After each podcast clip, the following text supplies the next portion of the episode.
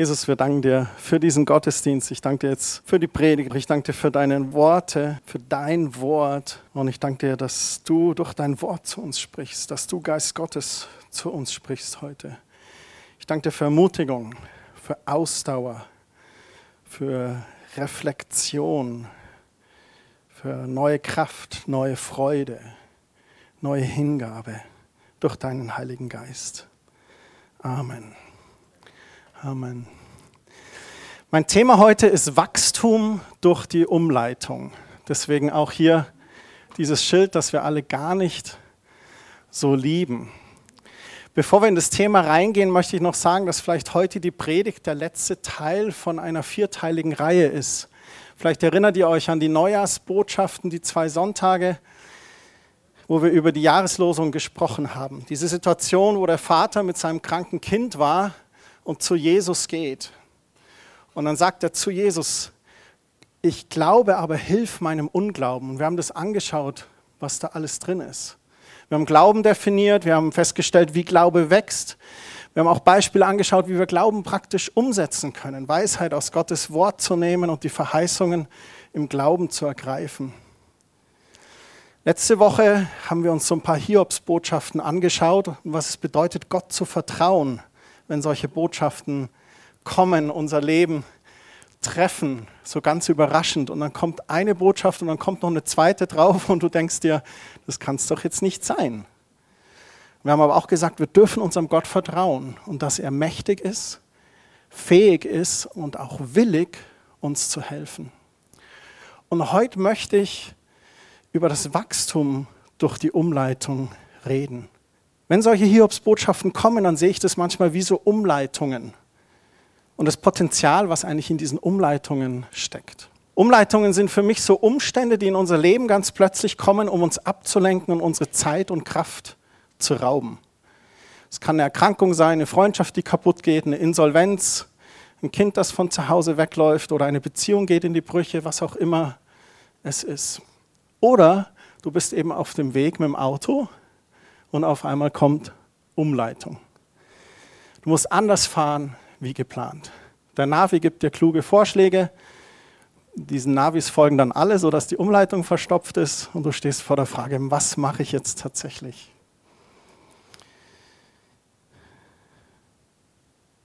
Im Psalm 65, Vers 6, da ist eine Stelle, die liebe ich. Da heißt es, Gott, du bist treu, mit gewaltigen Taten antwortest du uns, wenn wir deine Hilfe brauchen.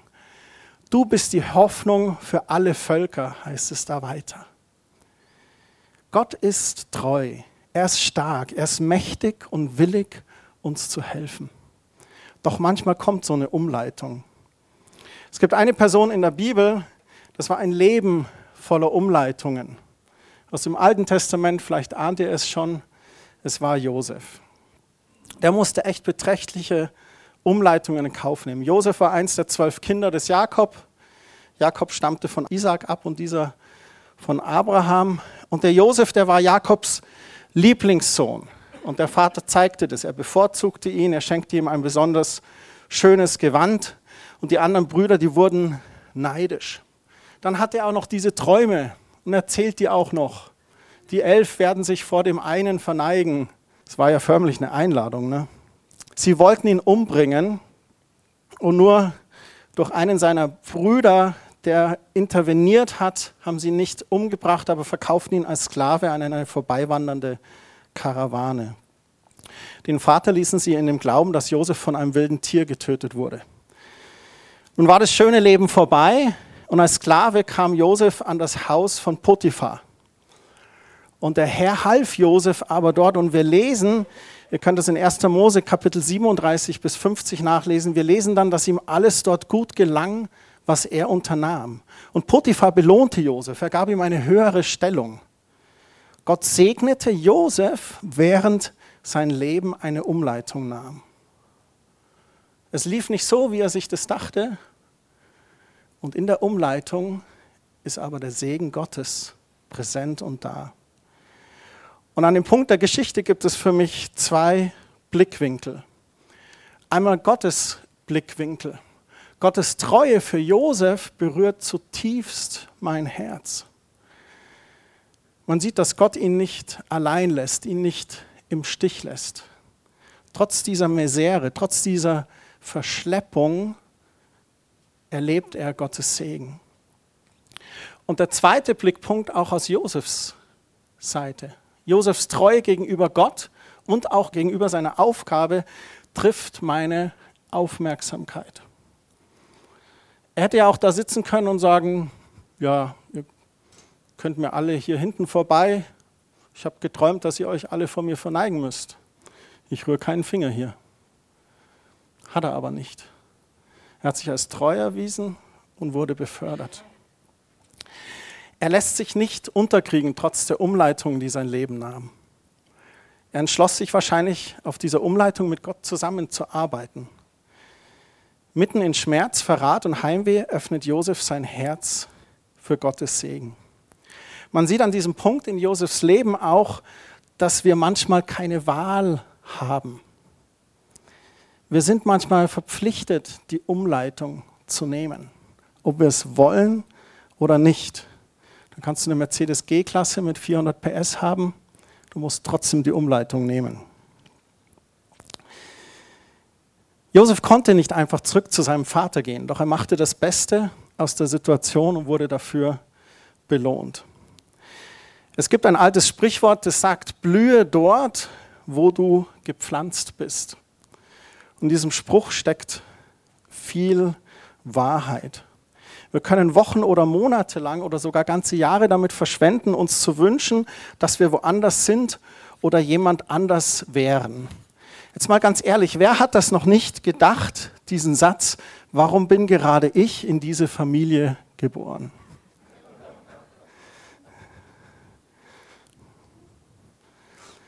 Oder vielleicht überlegst du, warum bin ich arm geboren? Und das immer, ist immer dieses, ist das Gras wirklich grüner auf der anderen Seite des Zauns? Und ehrlich gesagt, was, was können Leute wirklich dafür? Was können wir dafür, dass wir in ein reiches westliches München geboren sind? Was können andere dafür, die in ein armes Land wie den Kongo oder den Sudan geboren sind? Interessanterweise denken wir oft auch, warum bin ich vielleicht arm geboren oder nicht so wohlhabend. Ich glaube, dass ganz viele, die reich geboren sind oder vielleicht in eine Unternehmerfamilie geboren sind, sich das genau umgekehrt denken. Die sich vielleicht denken, ich wünschte, ich wäre nie in eine Unternehmerfamilie geboren. Ich würde einfach gern mal so angestellt 35 Wochen mit 30 Tagen Urlaub arbeiten. Weil das Gras eben immer grüner auf der anderen Seite scheint. Und wenn wir darüber nachdenken, da verrinnt diese kostbare Zeit zwischen unseren Fingern. Wir verpassen das Wunder, einfach wir selbst zu sein und uns weiterzuentwickeln. Das ist meine Überzeugung. Ich glaube, wir verpassen da Segen Gottes und wir verpassen die Gelegenheit, mit Gott zusammenzuarbeiten. Und wir sehen bei Josef, dass er die Gelegenheit beim Schopf gepackt hat. Wie ist es denn, wenn wir unterwegs sind mit dem Auto? Wir geben ins Navi unser Ziel ein, dann kommt die Umleitung. Drehen wir deswegen um? Geben wir auf? Nein. Wir haben ja ein Ziel, wir wollen ja treu das Ziel verfolgen. Wir gehen durch die Umleitung, nehmen den Mehraufwand auf uns, Zeit, Geld, mehr Sprit etc. Wir verfolgen weiter unser Ziel, bis wir schlussendlich ankommen. Ich meine, dieser erste Samstag in den Pfingstferien. 170 Millionen Deutsche wollen an die Adria. Meine Schwester auch, jahrelang und die normale Fahrzeit ist so fünf, sechs Stunden wahrscheinlich, zwölf Stunden, 14 Stunden. Aber du gibst nicht auf, weil du hast ein Ziel, du willst an diesen Strand. Sieh, der Punkt ist immer, habe ich das Ziel vor Augen oder ist mir das Ziel wichtig genug? Josef erfuhr dann bei Potiphar Gottes Segen. Wir wissen, er hatte gutes Aussehen, er war sehr begabt und erlangt die Zuneigung der Frau seines Chefs. Die hatte allerdings nicht ganz so eine edle Haltung. Josef blieb seinen Werten treu und wies ihre Annäherungsversuche zurück. Ein weiterer Beweis seiner Treue und Integrität gegenüber seinem Gott, also den Werten, die er verfolgt und lebt, und auch gegenüber seinem Chef. Ein vorbildlicher Charakter, den Josef hier zeigt.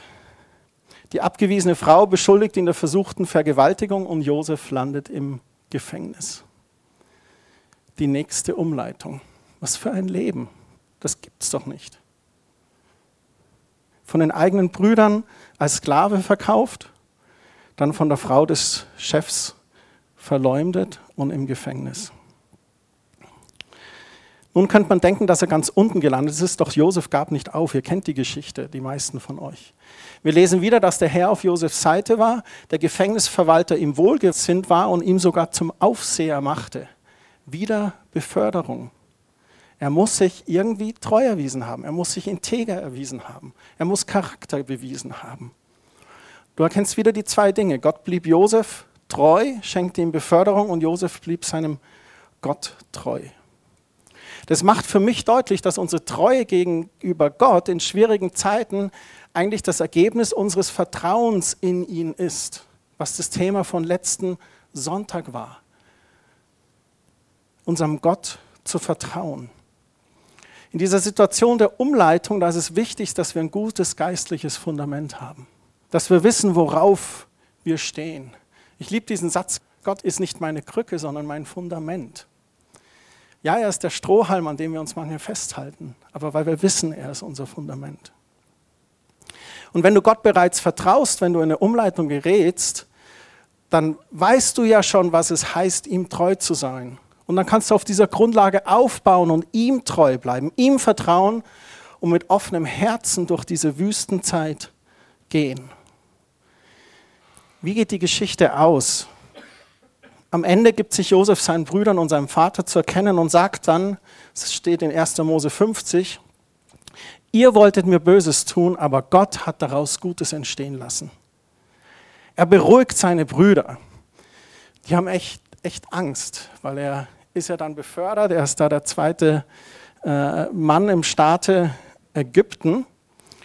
Und ähm, er bleibt aber sanftmütig, er begegnet ihnen mit totaler Vergebung. Das kann man doch als Mann nur dann sagen, wenn du in all deinem Schmerz mit Gott zusammengearbeitet hast und dadurch verändert wurdest. Der Josef, der muss echt verarbeitet haben, weil sonst hätte er das, glaube ich, nie sagen können. Durch seine hohe Position bekommt die ganze Sippe während dieser schweren Hungersnot Nahrung. Durch Josef kann die Familie überleben.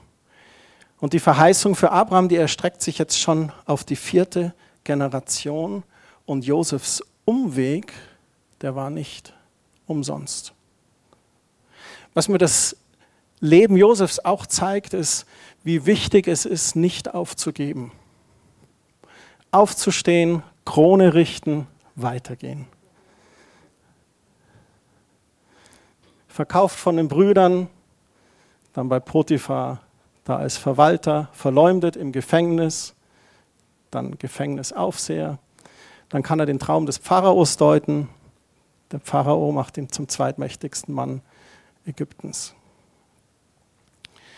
Er ist immer wieder aufgestanden, er ist immer wieder dran geblieben. Und das ermutigt mich bei Josef.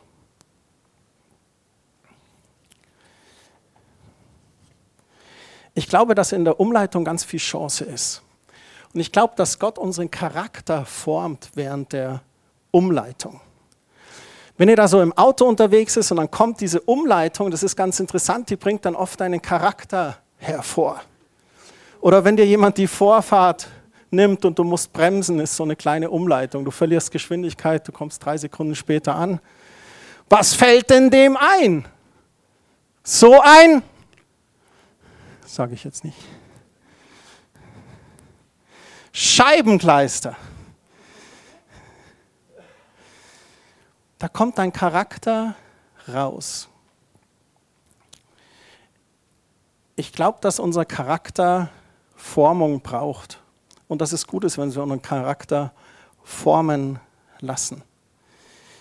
Jakobus schreibt in Kapitel 1, Vers 4, bis zuletzt sollt ihr so unerschütterlich festbleiben, damit ihr in jeder Beziehung zu reifen Christen werdet und niemand euch etwas vorwerfen kann oder etwas an euch zu bemängeln hat. Man könnte meinen, Jakobus spricht hier von diesem Hansi Superchrist. Der immer seine Bibel dabei hat, der immer die richtige Antwort weiß, der immer die Ruhe bewahrt. Man kann ihm nichts vorwerfen und man hat nichts zu bemängeln an ihm.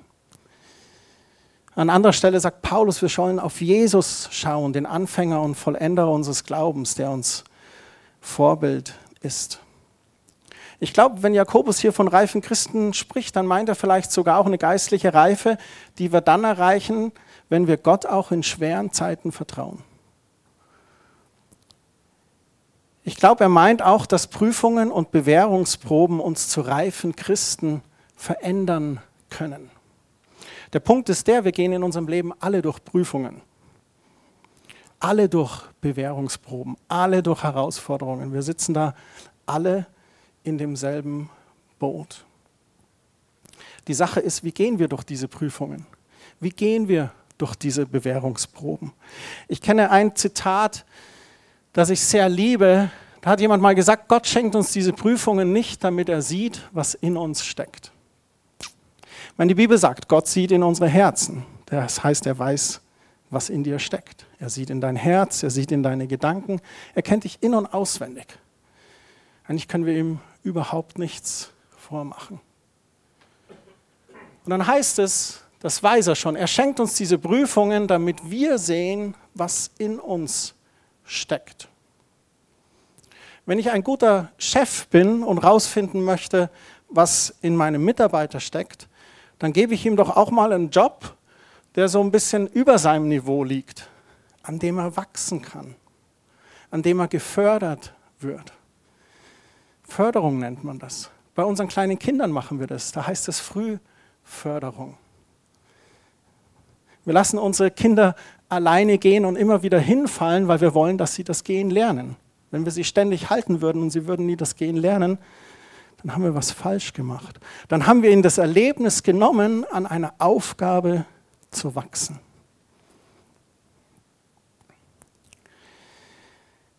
Jetzt gibt es viele Entscheidungen zu treffen in diesen Umleitungen des Lebens. Die erste grundsätzliche bleibt unser Herz offen für Gott. Mache ich Gott schuldig für die Umleitung? Das hat ganz viel mit meinem Gottverständnis grundsätzlich zu tun mit meinem Verständnis, wer Gott überhaupt für mich ist. In der Bibel festzustellen, dass Gott kein strafender Gott ist, sondern ein liebevoller Vater. Zu sehen, dass Krankheit nicht von Gott kommt, Krankheit nicht Gottes Wille ist.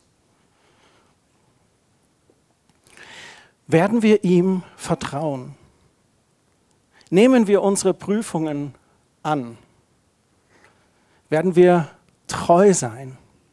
Und schlussendlich arbeiten wir mit Gott zusammen. Arbeiten wir mit Gott zusammen. Und manchmal ist es so herausfordernd. Ich habe Prüfungen in meinem Leben erlebt, die wollte ich eigentlich gar nicht haben. Ich war einmal in, in, in, in einem Job drin, da habe ich als Produktionsleiter in die grüne Branche reingeschnuppert und es hat mich manchmal so herausgefordert. Und wir hatten einmal viel zu viel Ware in der Halle und äh, einige Frauen, die dort gearbeitet haben und die Halle war zu voll und ich wusste nicht mehr, wo hinten und vorne ist. Dann erinnere ich mich noch, da bin ich hinten raus hinter die Halle gerannt, wo der Kompost war und habe die Kerstin angerufen und gesagt, ich kann nicht mehr. Und dann hat sie gesagt, du, es passt schon. Wir haben gebetet und dann habe ich gemerkt, okay, es ändert sich innerlich was und wir haben den, den Tag und die Produktion dann gut geschafft. Das ist auch das, was wir beim Seminar letzten Sonntagabend gesagt haben. Es ist wichtig, dass wir nicht alleine gehen. Und gerade auch bei Prüfungen oder Herausforderungen ist es wichtig, nicht alleine zu gehen. Toby Mack, ein Musiker aus den USA, sagt folgendes: Manchmal ändert Gott deine Situation nicht, weil er gerade dein Herz verändert. Das finde ich eine super Aussage. So oft beten wir, Herr, ändere meine Umstände. Herr, schenk mir mehr Geld auf dem Konto. Herr, du siehst doch, wir haben am Ende des Monats immer viel zu wenig Geld. Und der Herr will mit dir sprechen und sagt, das liegt daran, weil du in der ersten Hälfte des Monats mehr Geld ausgibst, als du solltest. Nein, das will ich nicht, Herr, und du bist doch mein Versorger und Herr, schenk mir Geld. Ich bete, dass Leute Geldumschläge mir in den Briefkasten schicken und tu du ein Wunder und Amen, Halleluja und so. Und da sitzt der Herr und möchte unbedingt beibringen, mit deinem Geld richtig umzugehen. Und sagt, Christian, du gibst einfach zu viel aus. Du gibst Geld für die falschen Dinge aus. Du hast 17 Paar Schuhe, du brauchst nicht noch zwei. Du hast 17 weiße Blusen, du brauchst nicht noch zwei. Was immer es ist. Und das ist so dieser Punkt, wo Gott die Situation nicht ändert, weil er gerade dein Herz verändert. Und ich glaube, das ist in ganz, ganz vielen Bereichen unseres Lebens so. In der Umleitung bleibt unser Herz offen für Gottes Reden. Werden wir ihm vertrauen? Nehmen wir die Prüfung an? werden wir treu sein und arbeiten wir mit Gott zusammen. Oftmals geschehen auch so Umleitungen in unserem Leben, wo Menschen involviert sind. Und das kann manchmal sehr schmerzhaft sein, sehr herausfordernd sein und ganz viel Emotion in dir hervorbringen. Das kann ganz viel Frust hervorbringen.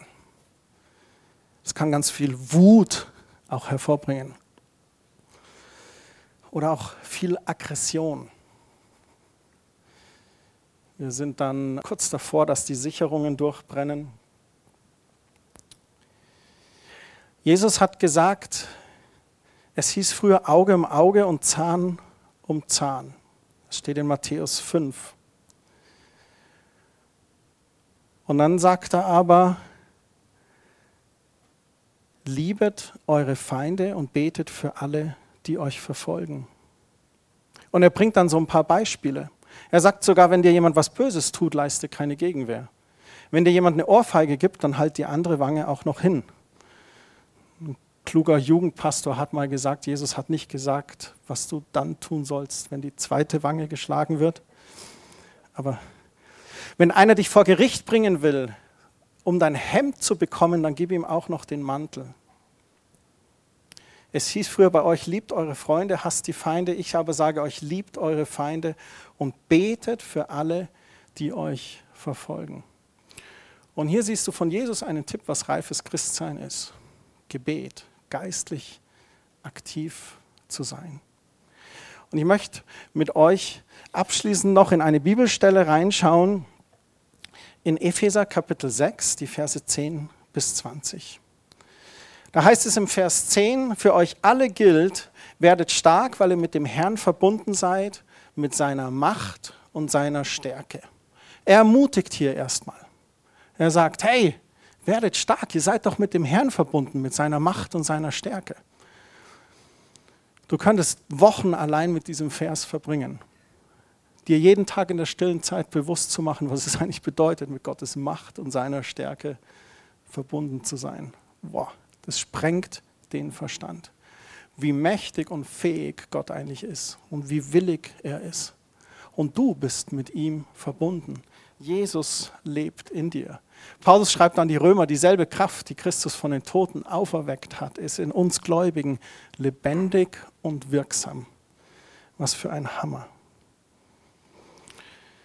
Und dann sagt er im Vers 11, greift zu den Waffen Gottes, damit ihr alle heimtückischen Anschläge des Teufels abwehren könnt. Greift zu den Waffen Gottes und dann fängt er an, die Waffen Gottes hier zu beschreiben. Und bevor er das macht, gibt er noch einen wichtigen Tipp. Denn wir kämpfen nicht gegen Menschen. Wenn du in einer Umleitung bist, die mit Menschen zu tun hat, ist es ganz wichtig auch zu erkennen, dass du nicht gegen Menschen kämpfst. Es sind Menschen involviert.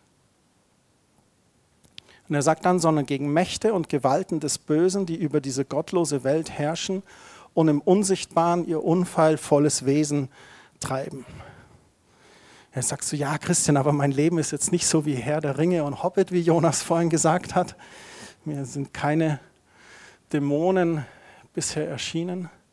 Es geht hier um die geistliche Sichtweise wenn wir kämpfen und wir haben Stress, wir haben Umleitungen und wir haben Situationen mit Menschen zu erkennen, wer steuert eigentlich diese Menschen. Sind es Menschen, die in der Welt sind, die nicht den Geist Christi haben, sondern den Geist dieser Welt? Die eh verblendet sind, Ellbogengesellschaft leben? Oder wenn du in einer Umleitung mit Christen involviert bist, dann ist es vielleicht eine Person, wo der Christ noch nicht so reif ist, wie Jakobus das beschreibt, oder auch vielleicht verblendet ist oder noch kämpft mit Charakterschwächen wie Stolz, ähm, Jezorn oder anderen Dingen. Und das sagt ihr hier, macht ihr bewusst, das ist eine geistliche Sache, die hier passiert. Das ist was Geistliches. Der Kampf richtet sich nicht gegen Menschen. Und dann sagt er, darum nehmt die Waffen Gottes. Nur gut gerüstet könnt ihr den Mächten des Bösen widerstehen, wenn es zum Kampf kommt.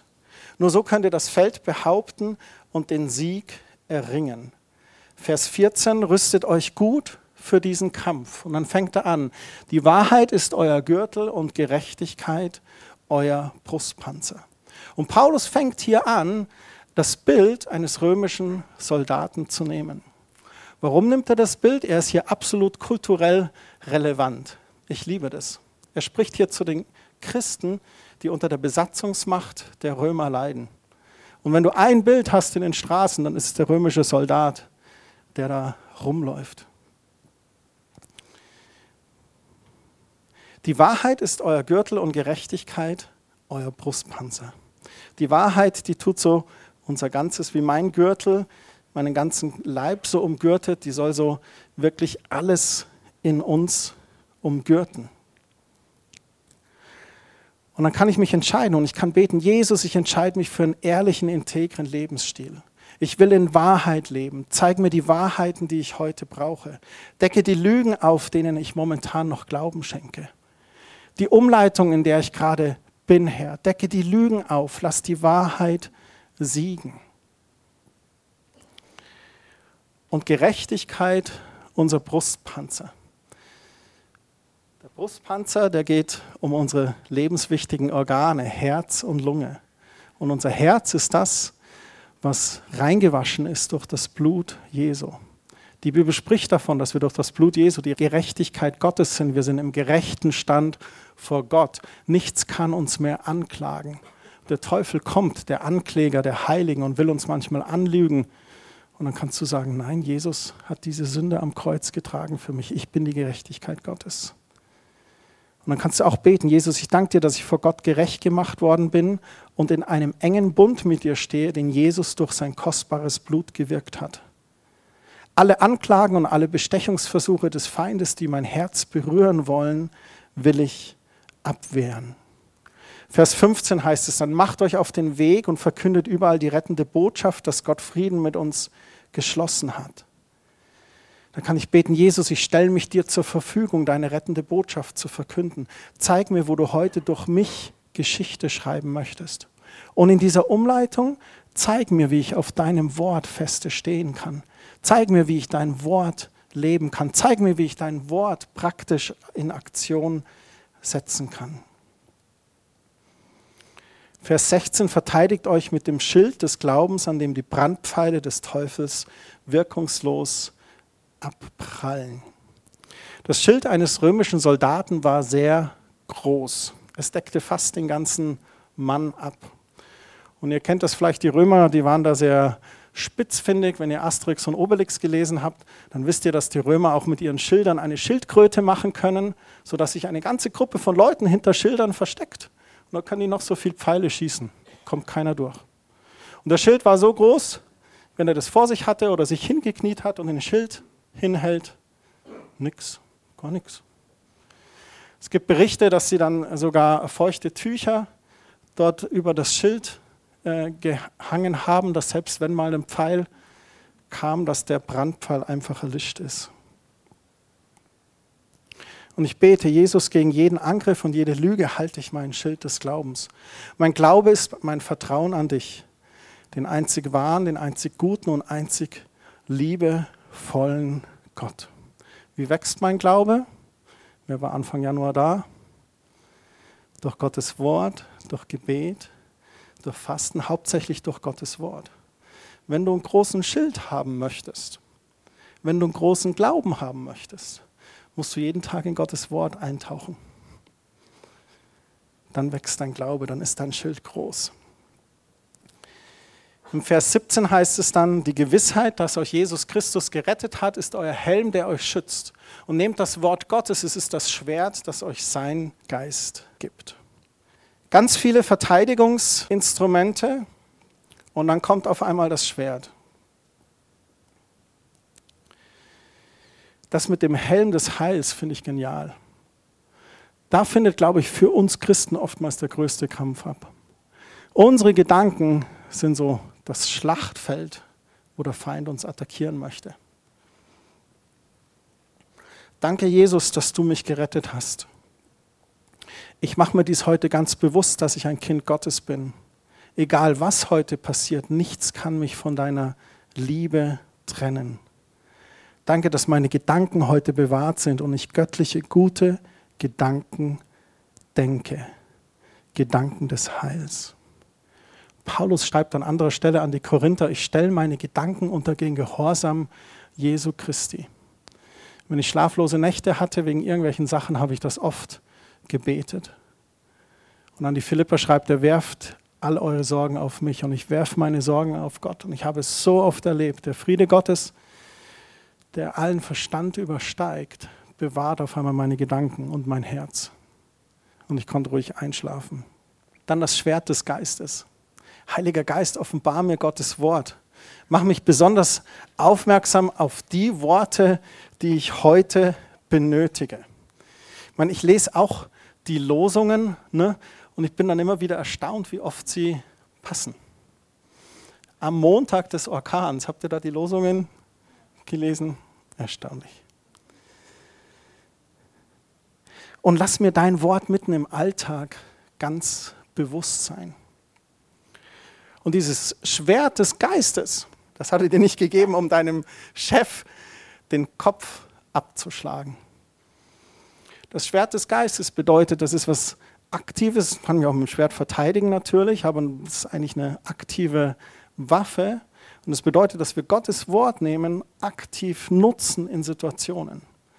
Dass wir im Gebet Gottes Wort als Wahrheit in eine Situation reinsprechen dass wenn du in einer Umleitung bist, in einem Konflikt oder einer Herausforderung mit Menschen, dass du sagst, oh Geist Gottes, gib mir die richtigen Worte.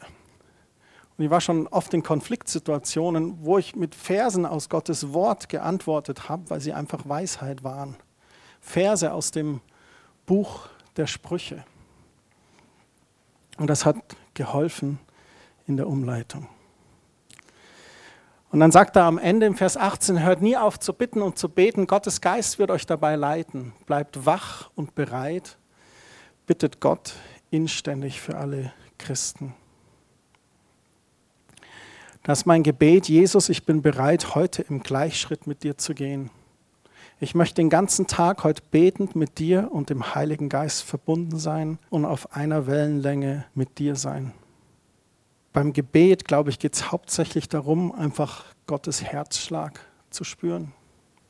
Und den nicht nur in der stillen Zeit, sondern den ganzen Tag über in einer betenden Haltung zu sein. Ich möchte die letzten zwei Verse noch lesen, Epheser 6, 19. Betet auch für mich, damit Gott mir zur rechten Zeit das rechte Wort gibt und ich überall das Geheimnis der rettenden Botschaft frei und offen verkünden kann. Auch hier im Gefängnis will ich das tun. Betet darum, dass ich auch in Zukunft diese Aufgabe mutig erfülle, so wie Gott sie mir aufgetragen hat. Das Faszinierende an diesem Kapitel aus dem Epheserbrief, Paulus schreibt diese Zeilen, während er selbst eine Umleitung erlebt. Er sitzt im Gefängnis und schreibt dieses faszinierende Kapitel Epheser 6 ein Kapitel, das einem geisterfüllten, von neuem geborenen Christen so viel Weisheit und Kraft und Stärke und Hinweise gibt. Das ist herausragend, das ist fantastisch, dass er das macht. Man sieht auch an einer Stelle, dass er gespürt hat, was ihn in Rom erwartet. Aber er hat sich dieser Prüfung gestellt. Man hätte ja auch einfach sagen können, ah, jetzt ist genug, ich gehe jetzt auf eine Insel und ziehe mich zurück und will ja auch mal in Rente gehen. Hat er nicht gemacht. Er hat sich seiner Berufung gestellt und dann sitzt er da im Gefängnis und schreibt das.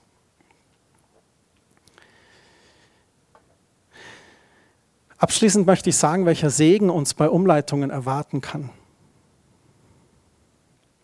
Das eine ist zu erkennen, dass Gott in allen Dingen am Werken ist und dich zum Besseren formen und verändern kann und möchte. So nicht unbedingt gleich als erstes Gebet zu sagen, oh Herr, ändere die Situation. Vielleicht auch mal zu fragen, Herr, warum bin ich gerade in dieser Situation? Was kann ich hier lernen? Und in der Situation der Versuchung zu widerstehen, abzuschweifen oder abzubeschalten oder die Beziehung zu ihm schleifen zu lassen. Ist ein ganz wichtiger Punkt. Wir alle erleben immer mal wieder Leid. Ich bin überzeugt davon, dass Leid dann nur einen Sinn hat, wenn wir im Leid unser Herz für Gott öffnen dass das eine Situation ist, in der wir sehr kostbare Dinge lernen können, die uns dann, wenn wir aus dieser Situation wieder herauskommen, ein Leben lang tragen können, ein Leben lang Treue und Vertrauen in Gott schenken können. Wenn du die Umleitung fährst, dann fahr nicht umsonst, sondern lerne daraus. Wenn dein Navi dir eine Umleitung gibt, dann kennst du einen zweiten neuen Weg zu einem Ziel. Wenn du das Leben Umleitungen schenkst, dann lernst du eine neue Möglichkeit kennen, mit einer Situation umzugehen. Ich bin fest davon überzeugt, dass die Umleitung, die wir selbst erfahren haben, auch andere Menschen segnen können. Dort, wo du vielleicht Leid erfahren hast, einer Person begegnest, die ähnliches oder dasselbe Leid erfahren hast, und du kannst dieser Person Hilfestellung geben. Ich bin manchmal erschüttert, wenn Menschen zu früh sterben. Und dann bin ich als Seelsorger und Pastor herausgefordert, wie gehe ich mit dieser Situation um? Und ich stelle dann fest, dass es Menschen gibt, die so etwas schon erlebt haben. Und man wünscht es niemandem. Aber wenn man mit Gott durchgeht, erfährt man, was es eigentlich bedeutet und kann anderen so ein Segen sein. Ich sage nicht, dass wir Leid erfahren müssen, um bessere Seelsorger zu sein. Ich sage nur, wenn wir aus den Situationen, wo wir Leid erfahren, Gott mit uns arbeiten lassen, dass wir das Beste rausholen. Umstände können uns auch von Gott wegziehen oder zu ihm hin leiten. Treff die richtige Entscheidung zu ihm hin. Wenn die nächste Umleitung kommt, sei dir sicher, der Teufel flüstert hinter deiner Schulter. Siehst du, ich hab's dir doch immer gesagt. Lass dich von diesem Flüstern nicht wegtreiben vom Gott. Im Gegenteil, jetzt erst recht. Jetzt erst recht, Gott. Jetzt erst recht Gebet. Jetzt erst recht Gottes Wort. Und geh nicht alleine. Jetzt erst recht Freunden anvertrauen. Jetzt erst recht um Hilfe rufen. Vergiss nie, dass er dich liebt, dich sieht und für dich sorgt. Lade deine Sorgen bei ihm ab. Seine Schultern sind breit genug, um deine Unsicherheit und Frustration auszuhalten. Wende dich an Gott, erzähle ihm ganz ehrlich von deinem Schmerz und deiner Enttäuschung. Vertraue darauf, dass er dich versorgt. Vertraue darauf, dass er dich segnet. Eine Umleitung hat Potenzial. Eine Umleitung bietet fruchtbaren Boden für eine noch tiefere Beziehung zu Gott als je zuvor. Eine Umleitung kann einen noch tieferen Glauben entwickeln, der uns erlaubt, uns von unserer besten Seite zu zeigen, wenn sich das Leben von seiner schlechtesten zeigt. Und wir dürfen lernen, dass die Zeit der Umleitung eine Reise des Vertrauens ist. Ich möchte euch abschließend noch etwas vorlesen. Es gibt einen Pastor, der heißt Wayne Cordero, der eine Gemeinde hat. Und er war zu einer Schulung bei chinesischen Christen. Drei Tage lang dauerte die Schulung.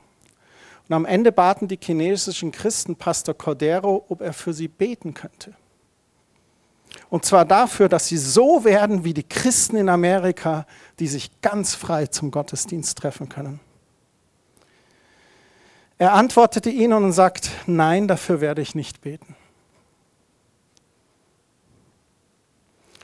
Auf ihre sprachlosen Gesichter hin erklärte er ihnen, ihr seid 13 Stunden im Zug hierher gefahren. In meinem Land kommen die Leute überhaupt nicht, wenn sie länger als eine Stunde fahren müssen. Ihr habt drei Tage lang auf diesem Holzboden gesessen. Wenn die Leute in meinem Land länger als 40 Minuten sitzen müssen, gehen sie wieder.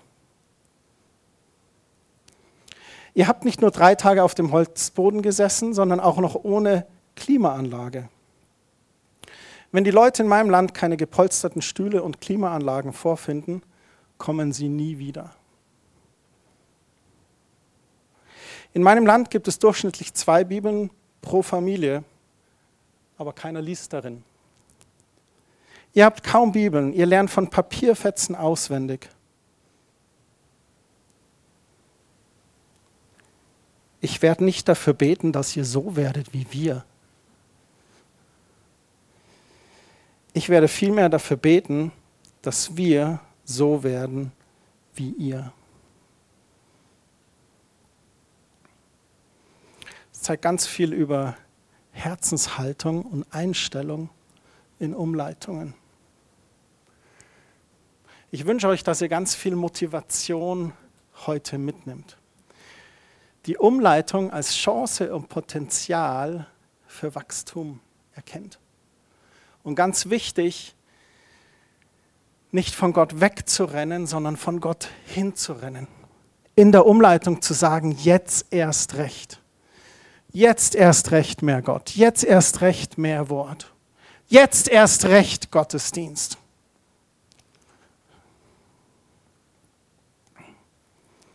Und dann Gott zu erleben, wie er in der Umleitung Wunder tut, wie er in der Umleitung segnet, wie er in der Umleitung deinen Charakter formt, dein Herz verändert, deinen Blick auf das Wesentliche richtet und dir zeigt, was eigentlich wirklich wichtig ist im Leben. Ja, ich bete für alle, die gerade durch Umleitungen gehen, dass sie auf dich schauen, dass sie sich an dir festhalten dass sie dir nachjagen, so wie die Frau, die gesagt hat, wenn ich nur den Saum seines Gewandes berühren kann. Dass sie festhalten können an dir, an deinem Wort, an deiner Treue. Und dass sie mit dir durch die Umleitung gehen. Und Herr, für uns alle bete ich, dass, wenn Umleitungen ins Leben kommen, dass du uns die richtige Herzenshaltung schenkst. Dass wir dann sagen können, jetzt erst recht vertrauen wir dir. Jetzt erst recht werden wir beten. Jetzt erst recht werden wir dein Wort hochhalten. Und hilf uns immer wieder zu erkennen, dass wir nicht gegen Menschen kämpfen. Hilf uns im Gebet treu zu sein. Hilf uns, die Waffen, die Paulus empfohlen hat, richtig anzuwenden. Und wir danken dir, dass du ein treuer Gott bist. Wir danken dir, dass du ein guter Gott bist, liebevoll, voller Gnade und Erbarmen. Und dass du mit uns gehst durch dieses Leben. Danke, dass du nicht änderst, dass du derselbe bist im Tal und auf dem Gipfel. Lass uns das nie vergessen. In Jesu Namen. Amen. Amen.